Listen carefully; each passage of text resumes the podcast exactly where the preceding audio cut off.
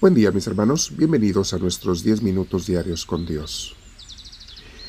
Vamos a darle este tiempo al Señor y te invito a que te sientes en un lugar lo más tranquilo posible. Vamos a respirar profundo.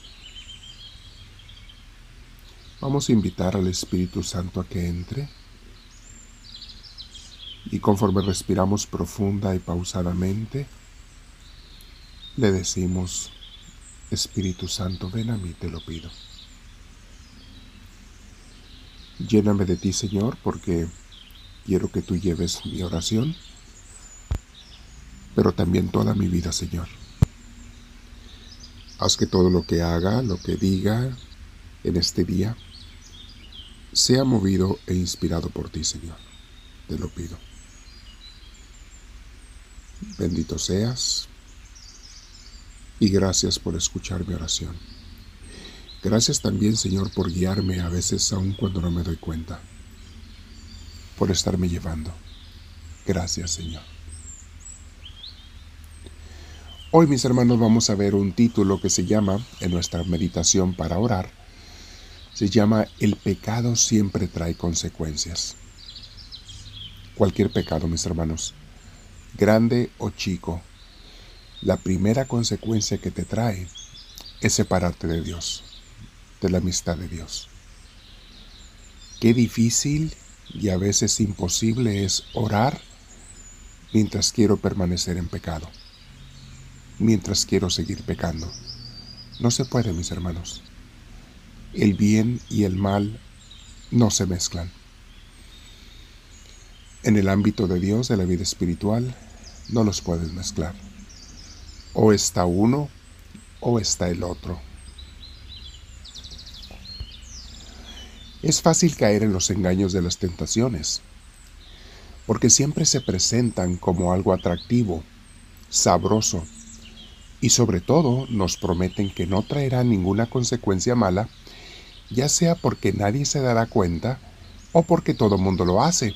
Por lo tanto, no es malo, te dice la tentación o el tentador. No es malo como te han enseñado. No te creas, no es tan malo, te dice.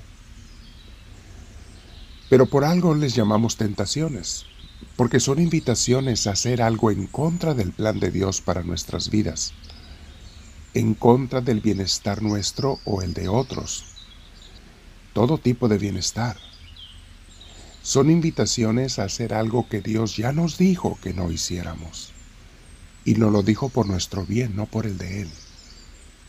A Dios no le falta nada, no le pone ni le quita nada el que yo peque o no peque, pero a mí sí me daña y a mis hermanos también. Piensa mi hermana, mi hermano en Adán y Eva. Dicen estas bellas narraciones del Génesis que la serpiente los tentó con algo muy antojable.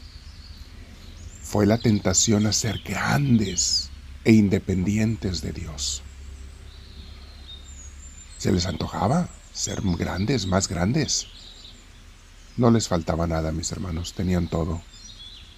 Pero la tentación no respeta eso. Te tienta queriendo que tengas más y más y más. Y sobre todo, que se independizaran de Dios.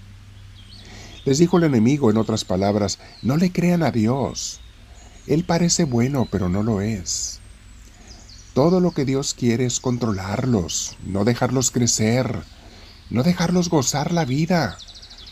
Dios no los quiere dejar disfrutar. Y es más, no los deja ser totalmente libres para que hagan ustedes lo que les dé la gana. ¿Qué clase de prohibición esa es de que no pueden comer de ese árbol? Por favor, les están coartando su libertad. El diablo no les dijo, tienen miles y miles de árboles de los cuales pueden comer. No les hace falta ese. No, no les dijo eso el diablo. Les dijo, no, no se crean, tienen que ser libres, pueden comer de ese árbol. Y sabemos, mis hermanos, las consecuencias de la acción de Adán y Eva y las de todos los pecados que hemos cometido nosotros en la vida. Siempre traen consecuencias el pecado.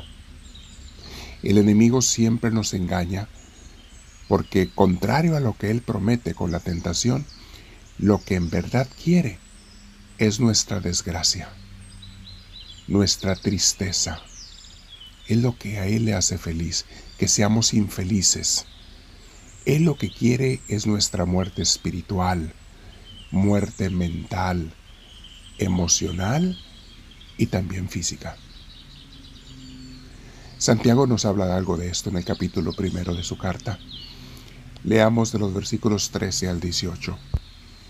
Dice así, Cuando alguno se sienta tentado a hacer lo malo, no piense que es tentado por Dios, porque Dios ni siente la tentación de hacer lo malo, ni tienta a nadie para que lo haga. Este versículo me, me sorprende un poco porque ¿qué estarían pensando esa gente a la que Santiago le escribió que Dios mandaba las tentaciones? No sé por qué pensaban eso.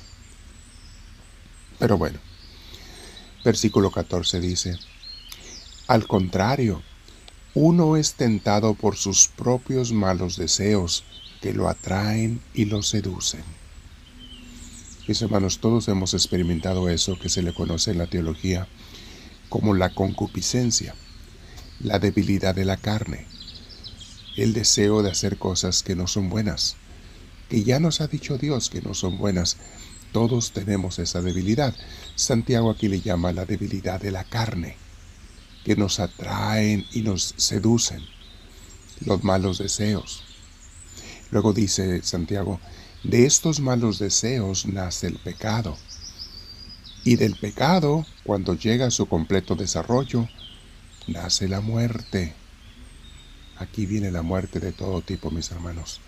Emocional, espiritual. Y luego también mental, también física, mis hermanos.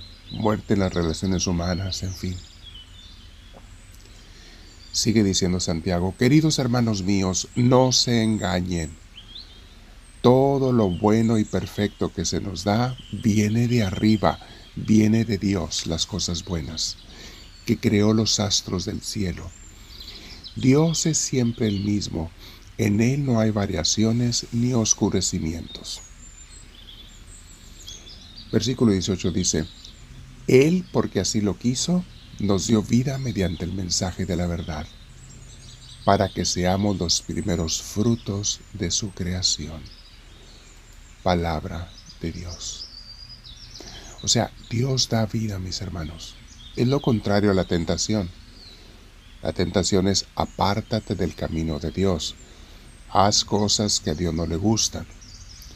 Y una persona que está caminando con Dios, mis hermanos, constantemente nos estamos cuestionando, ¿esto que quiero hacer es algo bueno o malo? De hecho, llega uno a desarrollar un sexto sentido, donde te das cuenta que si algo es malo, lo sientes rápido. Ya tu corazón, te alma, tu alma te indica, no, eso no, no lo hagas. Otra gente que vive en el pecado sin preocuparse por hacer la voluntad de Dios, esos ya ni cuenta se dan de que caen todos los días en tentación y en pecado, porque es su forma de vivir. Y viven en una constante muerte espiritual. Es gente muerta, mis hermanos. Tú los ves caminar por la calle, trabajar, comer, dormir, pero su alma está muerta. Que mi alma, Señor, nunca vaya a estar muerta, te lo pido. Que nunca vaya a apartarme de ti. Te lo pido, Señor. Quiero permanecer en oración, ver cuál es mi respuesta ante las tentaciones, ver de qué maneras me engaña el enemigo, cuáles son mis debilidades, porque todos tenemos diferentes debilidades, y a Dios no le asustan, solamente quiere que estemos con Él. Nos quedamos en oración y le decimos, háblame Señor, que tu siervo te escucha.